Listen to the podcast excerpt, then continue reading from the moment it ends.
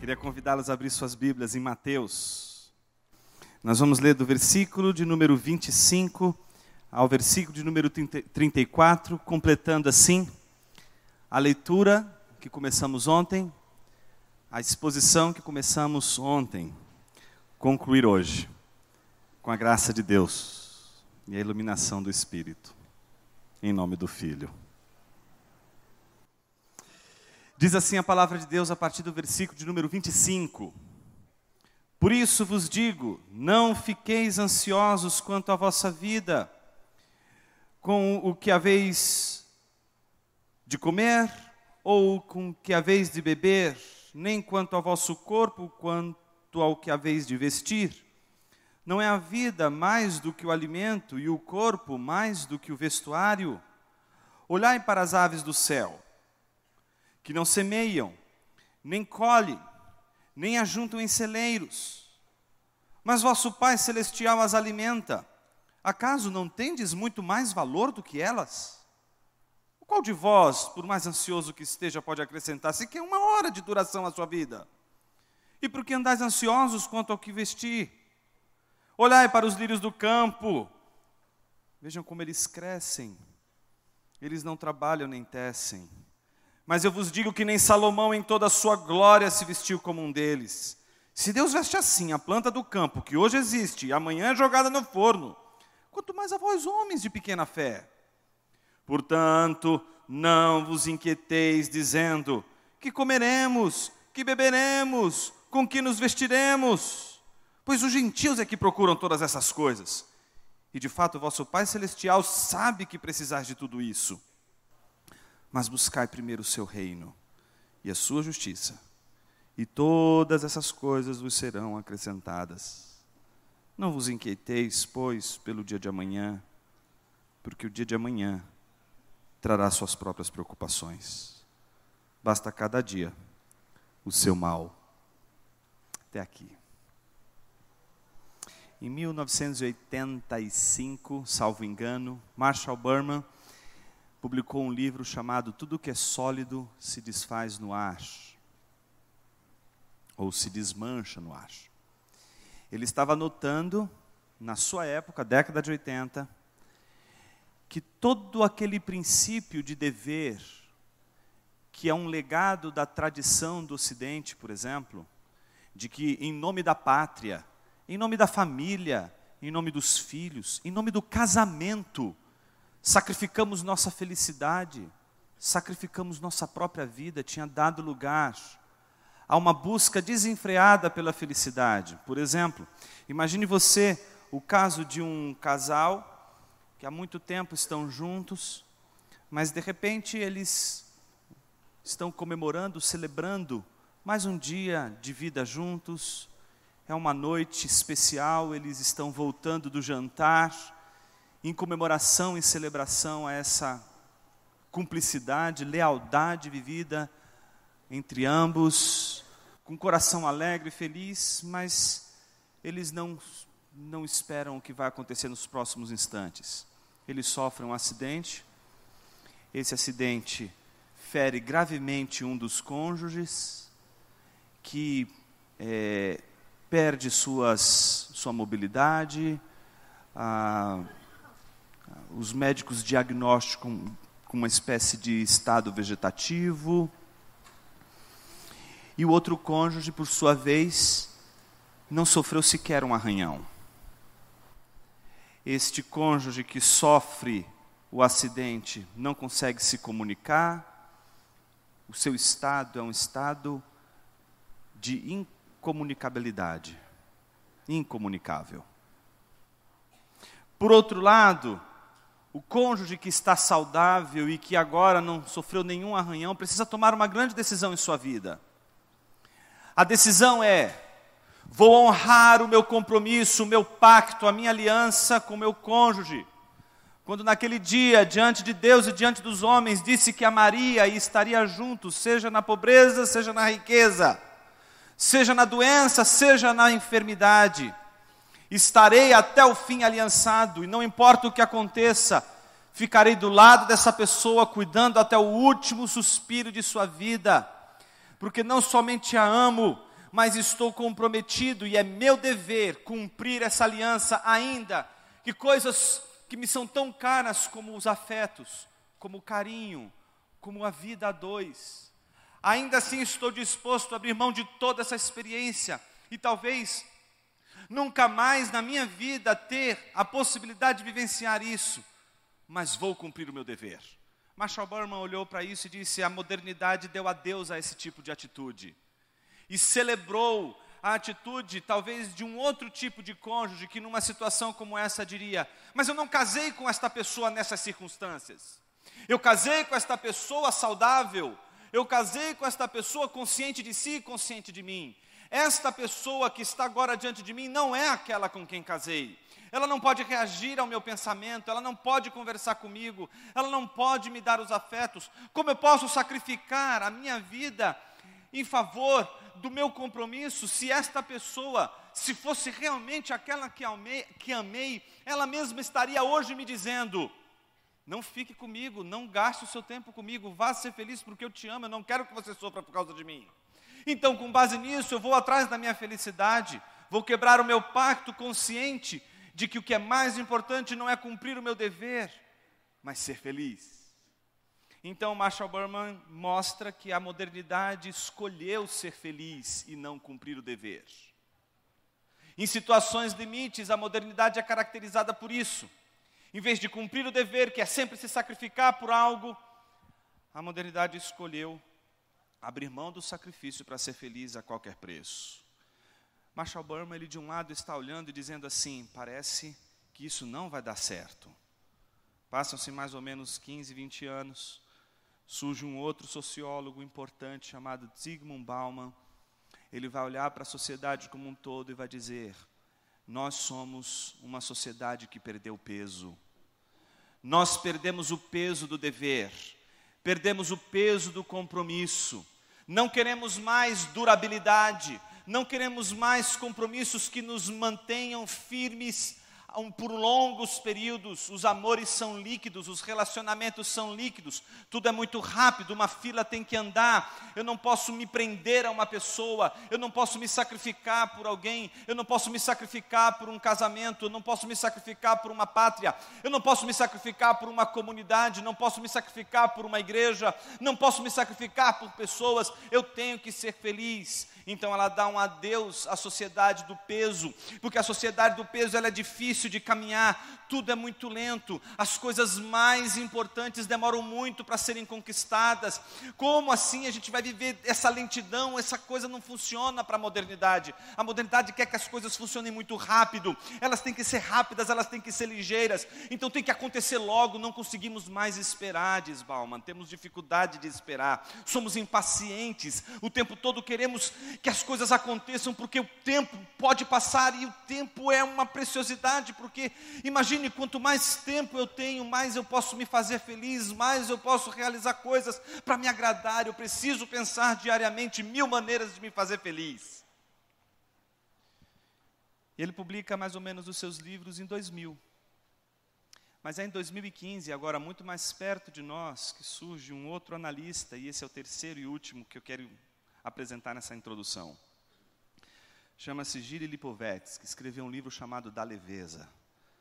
E ele disse: realmente Berman tinha razão, a escolha da felicidade em detrimento do dever criou uma civilização, para dizer os termos do Dalrymple, né? uma, uma civilização de podres de mimados, que não conseguem se sacrificar por uma família, não conseguem se sacrificar por um trabalho de longo prazo, não conseguem esperar, querem fazer sucesso da noite para o dia, querem criar startups o tempo todo, que são startups de sucesso, aquele grande empreendimento, aquela grande sacada do momento que vai tornar você rico da noite para o dia. E não pasmem vocês, o quanto isso está presente nos jovens da nossa igreja, principalmente jovens plantadores de igreja, que fazem da plantação de igreja nada mais, nada menos do que uma sublimação dessas startups.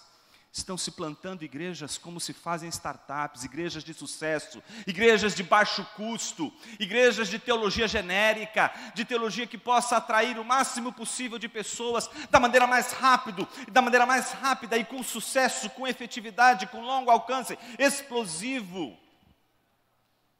Não são mais igrejas preparadas para lidar com a temporalidade, com a durabilidade, elas são igrejas para o instante, para o momento, é para o agora e não para a longa vida.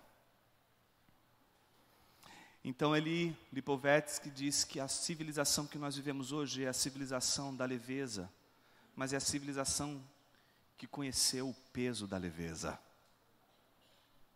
A civilização que quis se livrar do dever, que quis se livrar do peso do dever, ela não se deu conta de que ser feliz se tornou o grande dever dessa civilização. Então elas vivem escravizadas do dever de ser feliz, da obrigação de ser feliz. Eu tenho que ser feliz. A vida é assim, ponto final. E se eu não for feliz, meu Deus, que vida miserável eu vou ter. Então as pessoas vivem o tempo todo coléricas, elas vivem tensas, elas vivem estressadas, porque elas têm que ser felizes. É o grande dever da vida delas, ser feliz a qualquer preço. E elas ficam estressadas, elas gastam seu tempo, elas gastam seu corpo, elas são capazes de sacrificar sua vida, suas famílias, são capazes de sacrificar sua própria saúde só para ser felizes. Veja como o dever está presente, veja como a necessidade de cumprir um dever também está presente, e note como o sacrifício também está presente, porque não existe, meus irmãos, fuga dos senhores. Ou você vai ter Deus como Senhor, ou você vai ter um tirano. E o tirano sempre vai pedir um sacrifício da tua vida. O Senhor, Ele se ofereceu como sacrifício para salvar você. Esta mensagem foi gravada durante o evento da Consciência Cristã e faz parte de uma série de outras mensagens que estão disponíveis no Bless, uma plataforma de estudos bíblicos focada em te auxiliar na sua jornada de fé. Acesse o link que está na descrição e saiba mais. É sobre essa distinção que nós vamos continuar nossa reflexão. Nós vimos que ontem Jesus estava reunido com uma multidão, os discípulos saem de dentro dela e Jesus dirige um discurso a eles. Começa dizendo: Felizes. O sermão de Jesus é um sermão que começa falando sobre felicidade. Macários é a palavra bíblica para felicidade. Mas não é a felicidade dos gregos, a eudaimonia, a felicidade utópica, a felicidade que não pode ter percalços, a felicidade que não pode ter tensões. Não, é uma felicidade muito diferente é a felicidade dos que choram, é a felicidade dos injustiçados, é a felicidade dos oprimidos, é a felicidade dos perseguidos. Como assim um perseguido ser feliz? Como assim um doente ser feliz? Como assim pessoas limitadas serem felizes? O Evangelho não é a felicidade da perfeição, não é a felicidade daqueles que acham que a felicidade só pode ser possível se tudo, tudo, tudo estiver indo bem. Não, os cristãos vão ouvir Jesus dizer que há felicidade na tribulação, que há felicidade na provação, que é possível ser feliz no deserto, que é possível ser feliz na tempestade, que é possível ser feliz nas horas mais difíceis da vida. E Jesus começa o seu sermão dizendo: Felizes. E lá pelas tantas ele diz aos seus discípulos, como vimos ontem: Não ajunteis tesouro, porque eles passam, eles não duram eles duram só um instante. Vocês percebam que o nosso dilema hoje com a felicidade é o mesmo dos discípulos. Querem coisas rápidas, coisas ligeiras, coisas que a traça e o cupim corroem, coisas que a gente não pode ter o tempo todo, coisas que são muito rápidas de possuir, mas também são muito rápidas de se perder. Jesus está dizendo: por que, que vocês estão tão preocupados em acumular essas riquezas? Por que, que vocês não engrandecem as almas de vocês e se preocupam com coisas mais celestiais, com coisas mais grandes, com coisas que possam ter uma experiência e, te e um, alarga, um alargamento da sua alma para que você possa enxergar o mundo não como aquilo que você enxerga de mais precioso que tem sido os seus bens materiais. Segundo, Jesus olha para eles e diz assim: por que os olhos de vocês não conseguem decidir pelo caminho do coração inclinado para Deus. Se os seus olhos forem bons, o seu caminho vai ser, vai ser iluminado, vocês vão conseguir tomar boas decisões, as coisas não vão ficar é, ambíguas diante de você. E por último, Jesus disse a eles: Ninguém pode servir a dois senhores, não dá para vocês seguirem os dois caminhos. Não dá para você querer ser feliz e glorificar a Deus ao mesmo tempo. Você vai ter que aprender o caminho de glorificar a Deus, ainda que isso sacrifique o seu afã de querer ser feliz. E é aqui, meus irmãos, que esses dois caminhos mostram os seus diferentes fins. Aquele que abre mão, aquele que perde a sua felicidade, encontra a felicidade plena na glorificação de Deus e aquele que escolhe salvar-se a si mesmo, aquele que escolhe a felicidade, perde a alegria profunda, eterna, duradoura, troca a felicidade plena por um sorriso de três segundos. Então Jesus diz: vocês não vão conseguir caminhar desse jeito, porque um Senhor está indo para cá, o outro Senhor está indo para lá. Como vocês vão caminhar nas duas direções ao mesmo tempo? E é assim, meus irmãos, que muitos de nós somos. Nós tentamos carregar as duas coisas ao mesmo tempo. Nós queremos as duas coisas ao mesmo tempo, quando Deus está dizendo: você vai precisar escolher, não vai ter jeito. Você vai precisar escolher entre cumprir o dever ou ser feliz. Você, numa situação limite, vai precisar escolher entre o Senhor verdadeiro e o falso Senhor, entre o Senhor que é bondoso, misericordioso e gracioso, e o Senhor que é tirânico, que usurpa o poder e que demanda um poder sobre você que não é legítimo mas que vem e exerce o poder por causa do nosso coração inclinado a Ele. Imagine que Jesus está dizendo isso, meus irmãos, não para a multidão. Jesus está dizendo isso para quem segue a Ele. A idolatria não é um problema meramente dos pagãos, é o problema do povo de Deus. Jesus está dizendo aos seus discípulos: não ajunteis tesouro na terra. Ora, Jesus não está de forma alguma chamando atenção para o fato de que não deveríamos ser prudentes e não deveríamos de forma alguma nutrir a prudência de nos prepararmos para o futuro em determinadas circunstâncias da vida. Não, o que Jesus está chamando a atenção é a ganância, é aquilo que se prepara para si, aquilo que se constrói para si, aquilo que se coloca a segurança, aquele que só quer ter a segurança exatamente nos bens que possui, não na palavra de Deus, não na voz de Deus, não no poder de Deus. Então, depois de ter dito tudo isso, Jesus então conclui todo esse momento de exortação com relação às riquezas da vida e às riquezas temporais, com a última exortação. E a última exortação, como a primeira, vem acompanhada de uma negativa, como a gente viu. Jesus começa dizendo: Por isso vos digo, por isso, depois de tudo que eu disse a vocês, não existe possibilidade de vocês seguirem a dois senhores. Vocês têm que escolher o Senhor que vocês vão seguir. Por isso, e aí Jesus diz: Não fiqueis ansiosos quanto à vossa vida, com o que comereis ou com o que bebereis, nem quanto ao vosso corpo, com o que vestireis. Não é a vida mais importante do que o alimento e o corpo mais do que o vestuário. Note vocês que o texto bíblico, mais uma vez, está falando sobre valores, sobre hierarquia de valores. O que é mais importante na vida? Então Jesus mostra, em primeiro lugar, as preocupações daqueles discípulos. E Jesus ah, está preocupado com a preocupação dos seus discípulos. E a preocupação dos seus discípulos, ela é uma preocupação que mais adiante a gente vai ver, Jesus sabe que Deus a conhece. Entretanto, Jesus está preocupado com o que essa preocupação esconde. Meus irmãos, existem preocupações que são legítimas, elas são verdadeiras e elas são genuínas, mas existem preocupações que escondem nosso ateísmo, que escondem nossa incredulidade.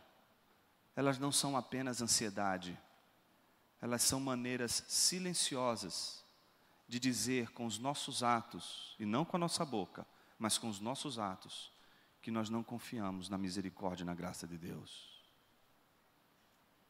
Então Jesus diz: Não andeis ansiosos quanto à vossa vida, no que diz respeito a comer e beber, e quanto ao vosso corpo, quanto à vez de vestir. Jesus está falando de coisas necessárias, de coisas fundamentais para a vida. Pessoas precisam de comida, pessoas precisam de bebida, pessoas precisam de roupas. Jesus não estava aqui falando de uma preocupação que diz respeito a, a idiosincrasias de pessoas que gostariam de ter aquilo que não necessitam, mas aquilo que acham que seria prazeroso. Não, Jesus está falando de necessidades e de pessoas preocupadas com essas necessidades. Então, por conta dessa preocupação, Jesus faz uma pergunta muito curiosa. Não é a vida mais importante do que o alimento e o corpo mais do que as roupas? Não parece ser uma pergunta óbvia? Alguém aqui acharia que a sua própria roupa vale mais do que o seu próprio sangue? Alguém aqui seria capaz de de repente dizer assim: Não jogue, por favor, essa roupa fora, eu darei o meu sangue por ela. Pessoas assim, elas precisam de ajuda. Alguma coisa acontece em que o Lé e o Cré não estão juntos, não fazem sentido. São absurdos. Porque ninguém é capaz de dar a vida por uma roupa, mas dá uma vida por outra vida. Mas por que Jesus está falando disso? Estariam os discípulos sacrificando suas vidas por uma roupa, por um prato de comida, por um copo de água ou de bebida? Para a gente entender a profundidade das questões de Jesus e por que Jesus está incomodado com isso, a gente tem que prestar atenção em três imperativos que aparecem nesse texto. O primeiro imperativo está no versículo de número 26 e começa com Jesus dizendo: Olhai para as aves do céu. Meus irmãos, imagine o seguinte: imagine que tudo que existe na natureza possuem valores e possui hierarquias. Por exemplo, quando Deus diz, ah, repreendendo a Jonas, logo no final do livro de Jonas, dizendo assim: Jonas, você consegue ter piedade por uma planta, mas não consegue ter misericórdia de alguém semelhante a você. Deus está colocando Jonas contra a parede no que diz respeito aos seus valores. É possível uma pessoa amar mais uma planta do que uma pessoa. É possível você amar mais as suas coisinhas do que o seu filho e do que a você mesmo. É possível pessoas amarem tanto aquelas coisas que são inferiores a nós mesmos, que nós podemos preterir coisas que são mais valiosas por aquilo que não tem tanto valor assim. Jesus então está trabalhando com as inversões de valores que eles cometeram, que eles cometiam e que nós também cometemos. Nós podemos mudar a hierarquia dos valores e podemos simplesmente tratar algo que não é precioso como algo que, for, que se fosse precioso e mais do que aquilo que temos e por sua vez seria ainda mais valioso. Nós podemos fazer isso. Então, a estratégia de Jesus com seus discípulos foi, em primeiro lugar, considerar algo que seria na hierarquia inferior a seres humanos, inferior aos discípulos: um passarinho. E então Jesus convida os discípulos a pensarem o seguinte: vejam como Deus trata um passarinho. Veja a relação de Deus com um passarinho que é inferior a você. E imagine você que Deus também tem a sua tábua de valores. Imagine que Deus também sabe muito bem o que mais vale a pena nesse mundo. E você sabe muito bem que aquilo que é mais valioso nesse mundo, Deus sabe e não fez nenhuma questão de esconder de ninguém. Ele é a tábua de valores. Ele mesmo é o valor supremo de todas as coisas. E ele sabe muito bem disso. E governa o mundo sabendo que ele é a coisa mais importante deste mundo. E ainda bem que ele sabe que ele é a coisa mais importante deste mundo, porque se houvesse algum outro ser que Deus julgasse ser mais importante do que ele, era este ser que deveríamos buscar e não a Deus, inclusive por conselho divino. Mas porque Deus não pode encontrar nada mais valioso, nada mais precioso, um tesouro que seja mais importante do que Ele mesmo. Então, Ele mesmo é a condição de valor do próprio Deus. Deus avalia, valoriza e estabelece sua tábua de valores a partir de si mesmo. Então Jesus falando com seus discípulos, diz: Olha as aves dos céus. Então, considera a relação entre Deus e as aves dos céus. Observe as aves dos céus, elas não semeiam, elas não colhem, não ajuntam em celeiros, porque quem faz isso está preocupado com o tempo, quem faz isso está preocupado com o dia de amanhã, quem faz isso está dizendo: Eu tenho para hoje, mas será que eu vou ter amanhã? Bom, a única garantia de que eu vou ter amanhã é se eu guardar pelo menos uma porção que eu tenho hoje para amanhã. Então Jesus chama atenção para o fato de que os pássaros não fazem celeiros, eles não amontoam celeiros, eles não colhem, eles não têm conta bancária, eles não se preocupam com o mercado financeiro, com a oscilação do mercado, não. A Bíblia diz que Jesus em seguida diz: Mas vosso Pai Celeste. Meus irmãos, tem que parar tudo agora, puxa o freio de mão aí. Jesus disse: vosso Pai Celeste. Ele não disse o Pai Celeste dos homens e das aves. Ele disse aos seus discípulos: o vosso Pai Celeste. Então Jesus está dizendo: observe que Deus está tratando os pássaros de um jeito mas Deus também trata vocês de um outro jeito. Se um pássaro é uma criação de Deus, os discípulos são os filhos de Deus. Então Jesus está dizendo, mas vosso Pai Celeste, em primeiro lugar, chamando atenção para os discípulos, para que observem que aquela relação que Jesus está estabelecendo não é a relação do Criador com a criatura, mas do Pai com o seu filho. E a maneira de um pai lidar com o filho e ainda mais sendo este Pai Deus, segue um padrão muito diferente daquele padrão que seria o tratamento com uma planta ou com uma ave. E então Jesus diz assim: Mas vosso Pai Celestial as alimenta, ou seja, o vosso Pai cuida dessas aves que são inferiores a vocês. Acaso não tendes muito mais valor do que elas? Então a primeira coisa que Jesus está dizendo é: vocês não são menores do que os pássaros, vocês valem mais do que passarinhos. No entanto, Deus não deixa faltar nada a um passarinho, porque Ele deixaria faltar aos seus filhos. Alguém poderia objetar, e quase sempre as pessoas objetam nessa hora, dizendo: Mas, pastor, o texto está dizendo que o passarinho recebe de Deus. Isso não seria dizer que as pessoas não deveriam trabalhar e esperar a bênção chegar? Vai ter com a, com a formiga, preguiçoso. O texto não está dizendo, não é o texto não é uma defesa da ociosidade, pelo contrário. Jesus não está dizendo, observem os filhotes de passarinho. Filhote de passarinho é que fica no ninho esperando a comidinha chegar. Jesus está falando de aves no céu, não de aves que ainda não voam, não de aves que ainda estão no ninho esperando a comidinha chegar da ave mãe. Não!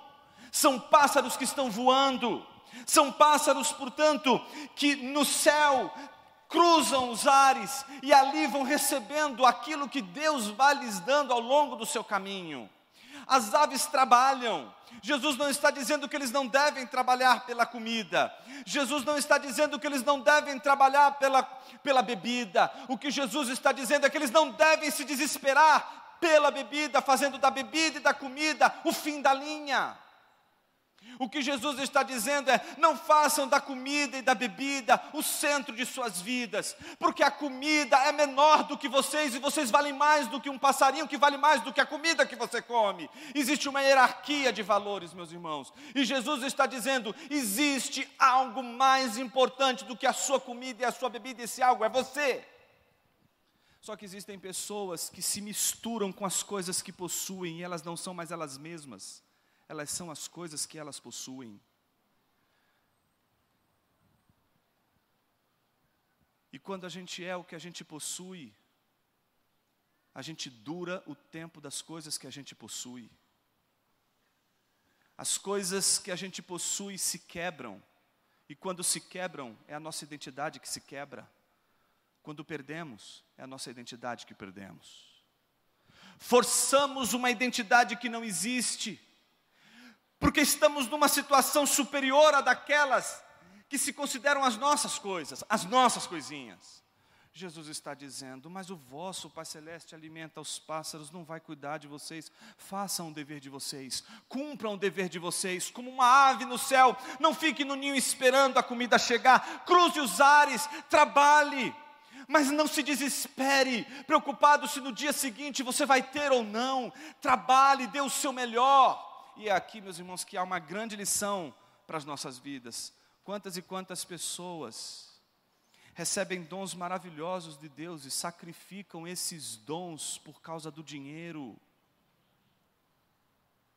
Ah, não, eu, eu gosto muito de fazer isso, mas isso não vai dar dinheiro. É o menino que chega para o pai e diz assim: Papai, eu quero ser músico. O pai fica desesperado. Não, filho, mas papai, o senhor é músico, mas é por isso que eu estou te dizendo. Vai fazer direito, vai fazer medicina, vai fazer qualquer outro. Faz uma profissão que garanta o seu futuro. E é verdade, o papai está preocupado, porque ele sabe que não é fácil. Mas, meus irmãos, são tantos os testemunhos de pessoas que conquistam, conquistam a grana que tanto queriam, sacrificando seus dons e talentos, e no final da corrida dizem: não valeu de nada. Por que acreditar que só floresceremos se tivermos riqueza? Por que não sermos como um pássaro que faz o seu trabalho sabendo que Deus vai suprir? Segundo exemplo, vem com o segundo imperativo. Porém, antes desse segundo imperativo, Jesus faz uma advertência voltando ao tema inicial. Ele diz: Qual de vós, por mais ansioso que esteja, pode acrescentar sequer uma hora a duração de sua vida? Ou seja, o que você sai ganhando preocupado? O que você saiu ganhando, o que muda no final das contas? Você se preocupar com o fato de que talvez você possa ou não ter o sustento que você gostaria no dia seguinte. O que aquilo te acrescentou? Em outras palavras, a gente pode explorar isso numa amplitude muito maior. Para quê? Por que você acha que vai mudar alguma coisa você saber a causa do seu sofrimento? Talvez estejam aqui pessoas que estejam passando pelas provas mais difíceis de sua vida.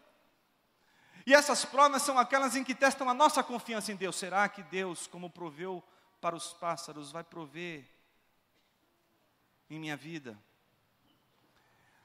Mas, no entanto, como Jó, muitas dessas pessoas acreditam que se souberem a causa dos seus sofrimentos, alguma coisa vai mudar. Meus irmãos, leiam Jó. Jó está obcecado. Se eu souber o motivo dos meus sofrimentos, isso aqui vai mudar. Meus irmãos, a Bíblia diz, do começo ao fim. A gente vê lá do começo ao fim, Jó perguntando por que eu sofri, por que eu sofri. Quando Deus aparece, a gente acha que Deus vai responder as perguntas de Jó, ele intima Jó dizendo assim: agora a gente vai ter uma conversa séria de homem para Deus, cinge teu lombo aí. E aí começa a fazer um monte de pergunta. Imagina, o cara leproso, perdeu seus bens, perdeu filhos, a mulher abandonou. E Deus começa a dar uma de filósofo para o cara, dizendo assim: Você estava aqui quando eu fiz o crocodilo? Quantas estrelas tem no céu? Quantas areias do mar? Quantas areias tem no mar? Então ele começa a fazer um monte de perguntas, uma atrás da outra. E são perguntas que Jó só pode dizer uma resposta: Não sei, Senhor, não sei, Senhor, não sei, Senhor, não sei, não sei, não sei, não sei, não sei, não sei. Quando Jó diz assim ao Senhor, eu acho que eu já entendi. Não, não, você não entendeu, ainda tem mais uma outra bateria. Agora eu quero saber quantos dentes tem um hipopótamo. Mas Senhor, eu não sei. Não, e vai, a bateria de perguntas, a bateria de perguntas. E quando chega no final, Jó diz: Senhor, eu falei do que não entendia por isso eu me arrependo. Ali acaba as perguntas. Jó não tem a resposta, mas também não faz mais perguntas. Ele confia. Por que, meus irmãos? Você acredita que se souber a causa do sofrimento, as coisas vão mudar? Imagine que Jó daria um dedo para poder estar em seu lugar e ler o livro de Jó. O que Jó mais desejaria era ler os dois primeiros capítulos, só. Ele não precisa ler o resto. Ele só queria ler os dois primeiros capítulos que você leu. E Deus não deu para ele a informação que eu e você temos. E aquela informação, ele sabendo ou não, não joga e não acrescenta absolutamente nada no curso de sua vida. Saber o porquê você está sofrendo não vai te deixar menos e nem mais. Não vai acrescentar e nem tirar. Então, o que a Bíblia nos ensina é que a preocupação, a ansiedade, ela não acrescenta.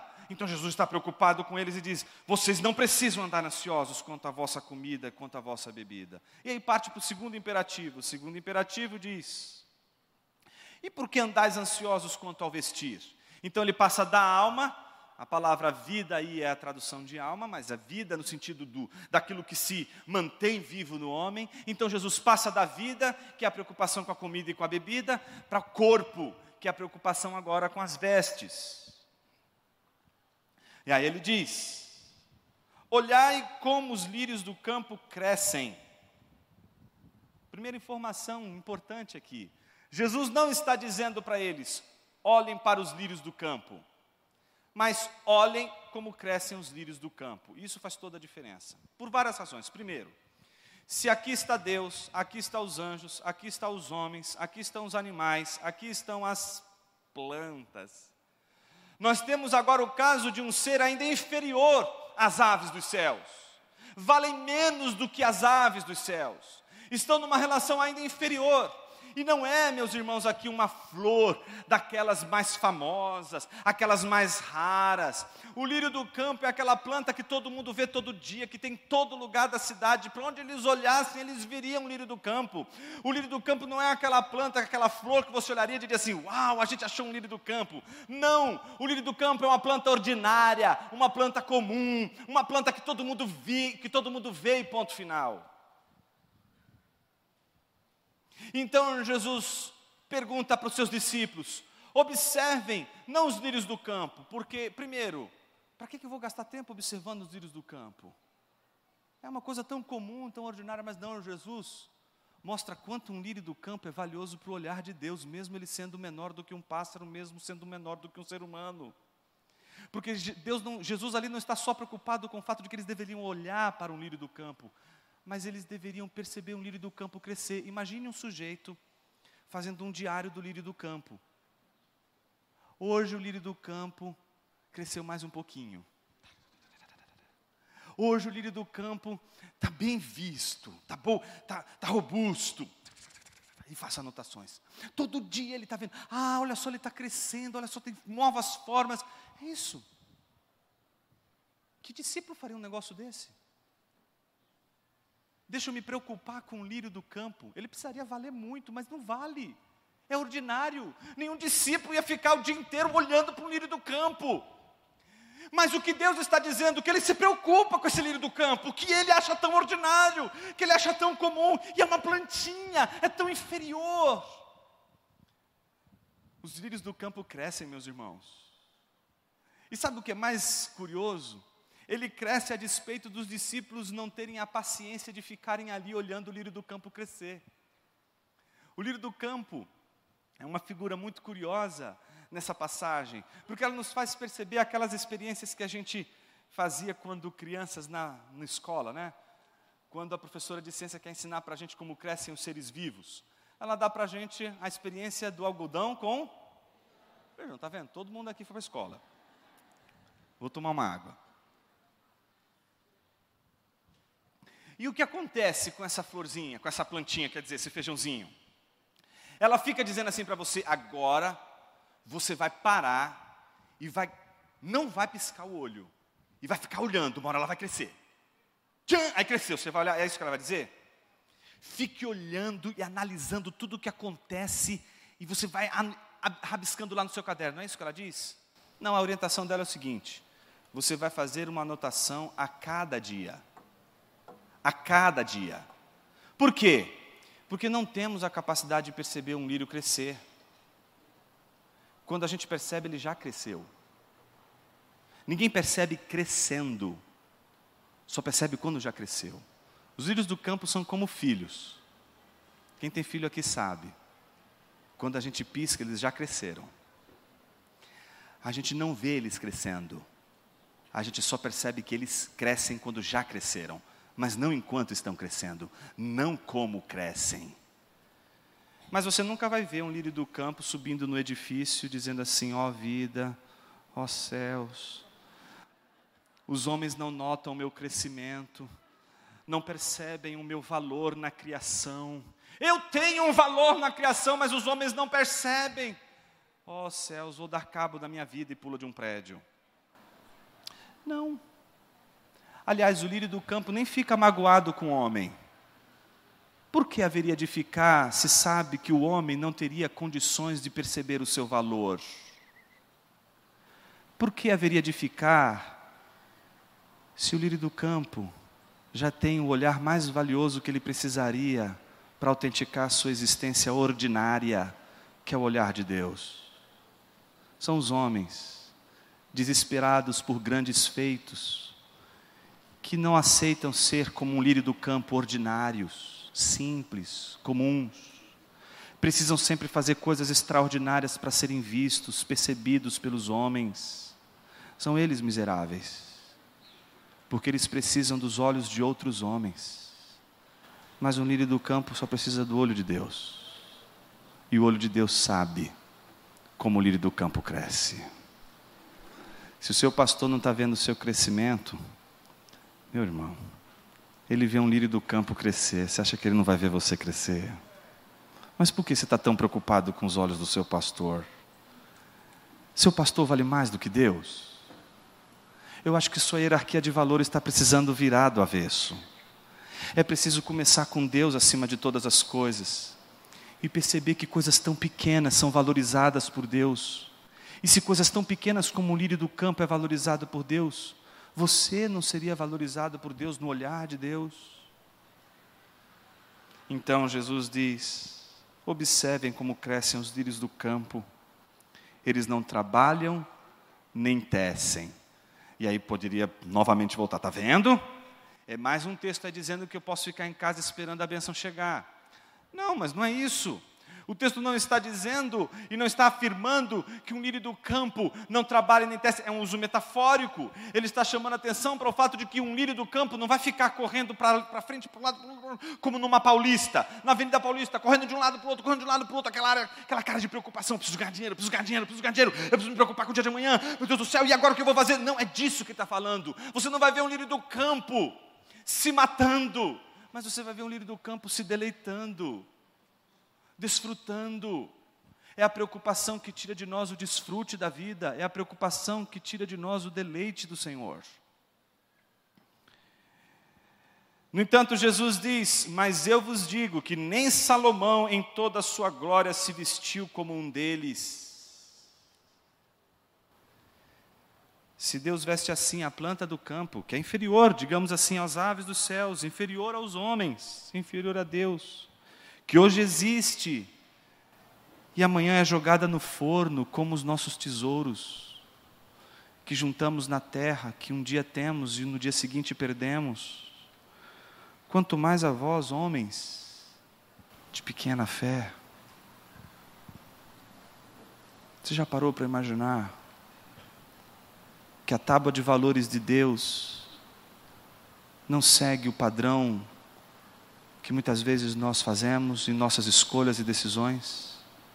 Meus irmãos, eu sempre fico, eu diria, constrangido quando, principalmente, leio o Evangelho de Lucas e logo depois de Jesus ter sido batizado por João, ter atravessado o momento de tentação, e ele já começar o seu ministério, ele vai escolher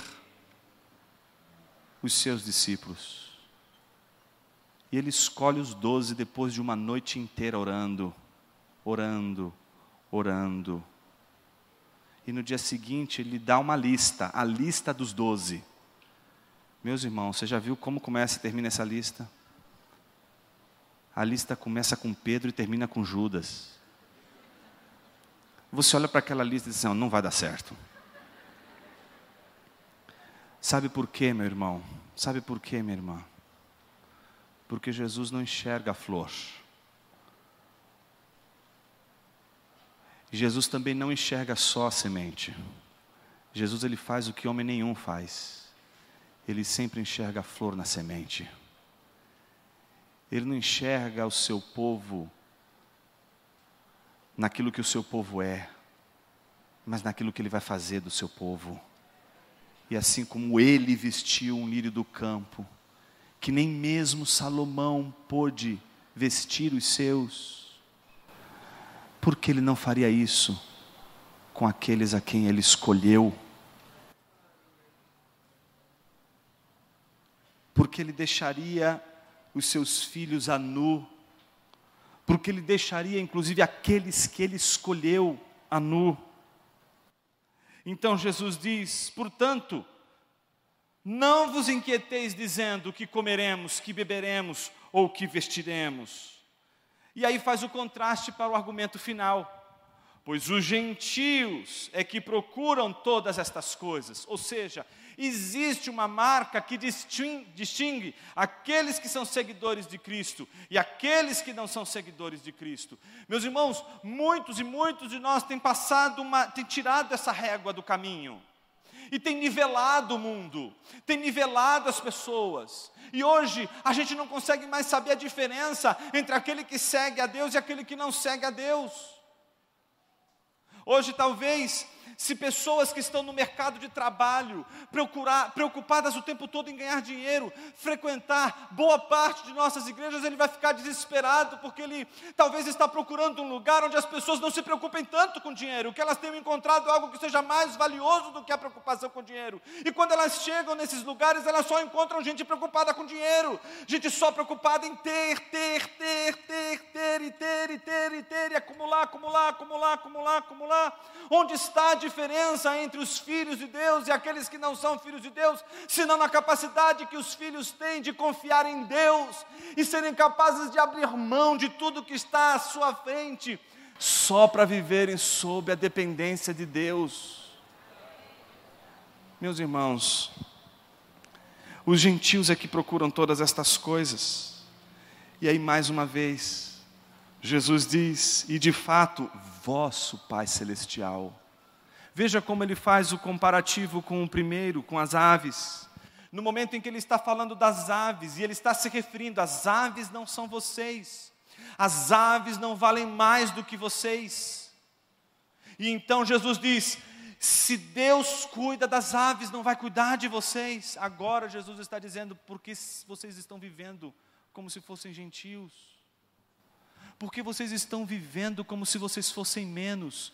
Meus irmãos, eu só estou dizendo uma coisa nessa manhã: que se você escolheu a riqueza mais do que a Deus, você escolheu ser uma pessoa menor, você escolheu ser uma alma pequena, você escolheu o caminho menor, você escolheu o caminho que não dignifica a criação de Deus, você escolheu o caminho do homem miserável, do homem caído.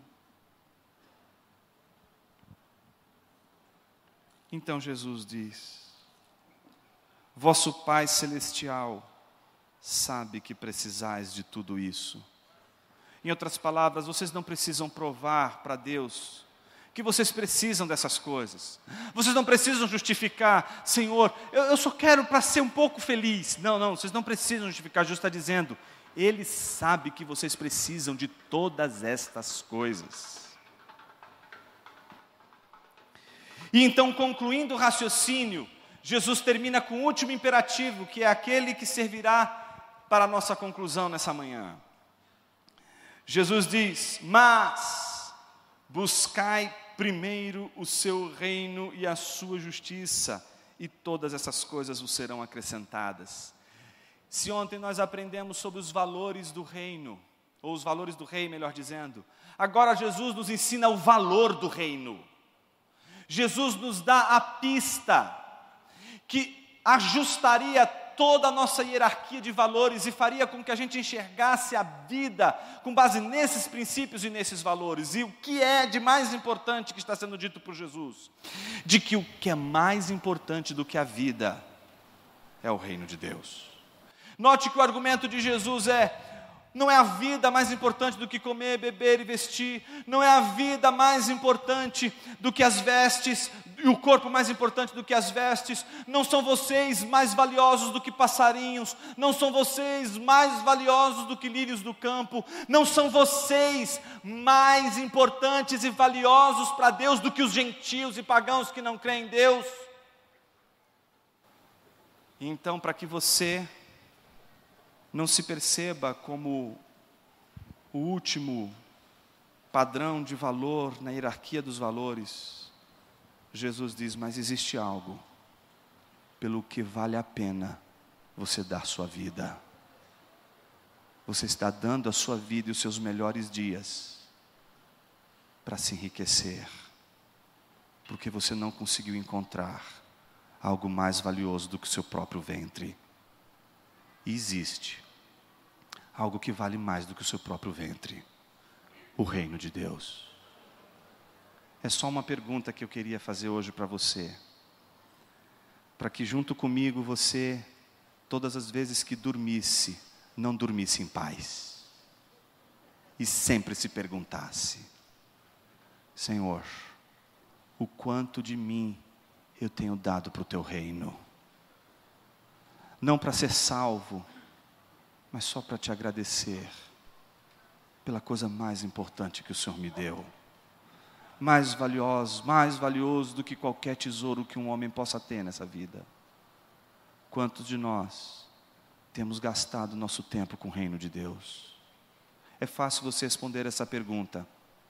Se você não tem coragem de pensar em si mesmo, se você não tem coragem de olhar para o seu mundo interior e enfrentar o seu ego, é muito simples. Abra sua agenda, ela fala pelo seu ego. Ela vai dizer qual a maior parte da sua preocupação diária. Ela vai dizer para você com todas as letras o que ocupa mais a sua atenção, o que te toma mais o tempo, onde o seu coração mais está inclinado, a tua agenda, ela é impiedosa, ela vai dizer para você onde está o teu coração.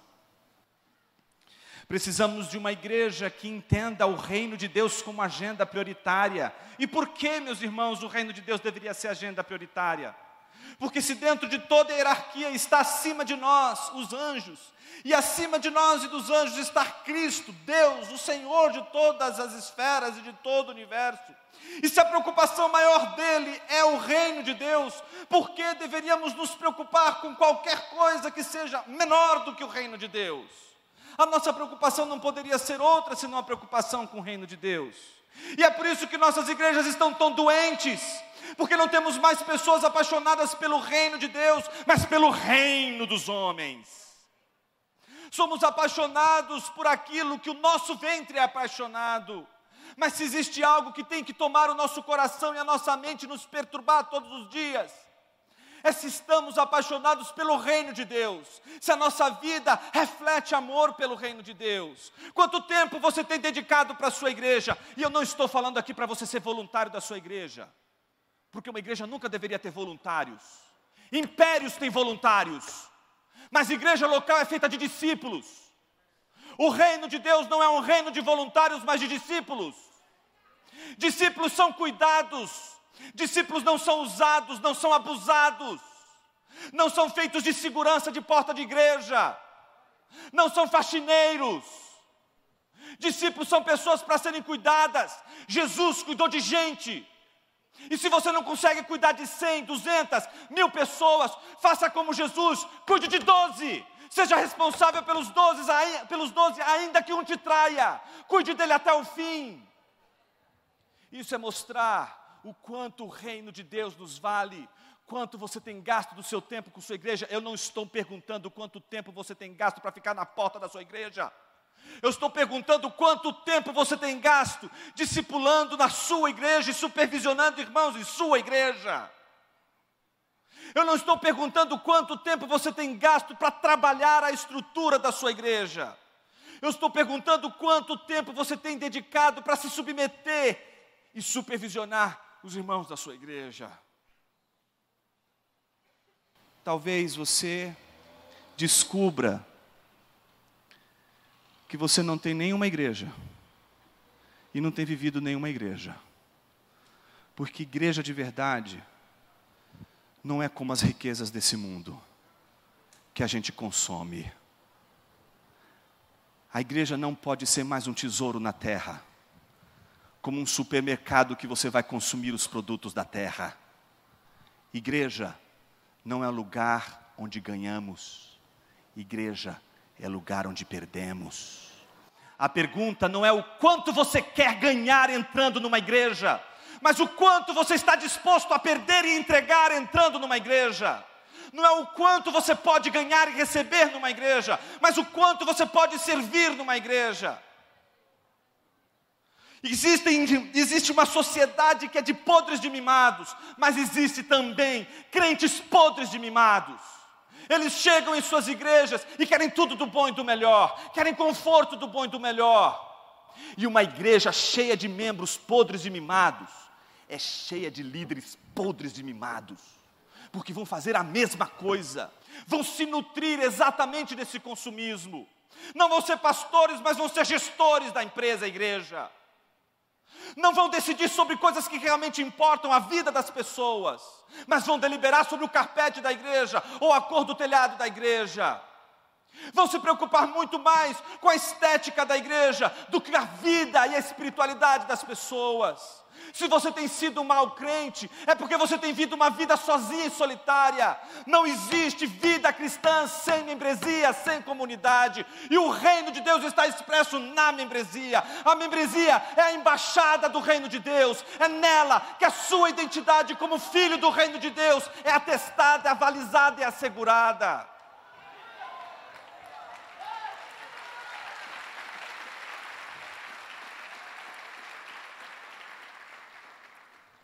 Se você faz parte do reino de Deus, você já não é mais cidadão deste mundo, você já não é mais cidadão brasileiro, é mais do que isso. Você é cidadão de uma pátria celestial e você tem um rei. O seu rei governa, o mundo é uma monarquia, a monarquia de Deus. Ele é o seu Senhor. Ele é o nosso rei, meus irmãos. Sabe o que isso significa? Que nós estamos em lugares estranhos, estamos peregrinando, e a gente esqueceu disso. Somos igreja que amaram os tesouros da terra e se acostumaram com a Babilônia, se acostumaram com outro reino e não querem mais viver no reino de Deus só porque o reino de Deus, na perspectiva do mundo que vivemos e da hora que vivemos, não está manifesto na sua completude, porque vivemos o já e ainda não, porque somos peregrinos numa terra estranha, e a sua igreja é a sua embaixada. A sua igreja local é aquela comunidade que diz assim: Eu reconheço que você não é deste mundo, mas que você é do reino de Deus. Mas se sua igreja não sabe a diferença entre o reino de Deus e o mundo que ela vive, qualquer um pode entrar nela. Qualquer um pode ser filho do rei. Qualquer um pode entrar a hora que quiser. Qualquer um pode sair a hora que quiser meus irmãos, não se tem um reino sem compromisso, sem aliança, sem pacto. A sua igreja é a única possibilidade de, no dia em que você, cidadão do céu, perder a sua segurança da, da sua salvação, eu não disse perder sua salvação, mas perder a sua segurança da salvação e você no seu coração não conseguir mais ter a segurança da sua salvação, é a sua igreja que se te supervisiona, se te discipula, e sabe quem você é, e vê você penitente o tempo todo, confessando os seus pecados o tempo todo, vai dizer: meu irmão, você está numa batalha, eu sei que você está em frieza espiritual, mas você é filho de Deus, você é um dos nossos, você faz parte do povo de Deus. Quando lhe faltar a subjetividade, a igreja de Cristo Jesus vai lhe garantir aquilo que a sua alma não vai conseguir a certeza de que você faz parte do reino de Deus. Por isso, meus irmãos, é tão importante cuidar da igreja de Jesus. Você ama mesmo a sua igreja? Cuida dela. E a melhor maneira de você cuidar dela é fazer como o rei nos ensinou. Ele cuidou do reino, dando a sua vida pelos seus. Não foi tirando dos seus não foi tomando a liberdade dos seus, mas foi lhe servindo, doando sua vida. O rei que nos ensina é um rei pastor, é um rei que serve, é um rei que cuida. Jesus termina dizendo: Não vos inquieteis, pois, pelo dia de amanhã porque o dia de amanhã trará suas próprias preocupações. Basta cada dia o seu mal. Eu queria deixar este último texto como aquele sino que toca e diz: Esta é a hora, este é o momento. Momento de quê? De pedir, momento de clamar para que Deus faça o um milagre e traga a provisão, pedir para que Deus nos dê prosperidade. Não, meus irmãos, o sino está tocando para que a igreja confesse seus pecados, dobre os seus joelhos e diga: por que não confiar num Deus que, mesmo sendo dono de tudo isso aqui, deu a sua vida pela sua igreja? O sino está tocando para que eu e você hoje confesse o pecado da incredulidade. A incredulidade tácita, a incredulidade não dita, a incredulidade do coração, aquela que o salmista diz, que qualifica inclusive aquele que a faz como louco, insensato, tolo, é aquele que diz, não com seus lábios, mas com seu coração. Esta mensagem foi gravada durante o evento da Consciência Cristã e faz parte de uma série de outras mensagens que estão disponíveis no Bless, uma plataforma de estudos bíblicos focada em te auxiliar na sua jornada de fé. Acesse o link que está na descrição e saiba mais.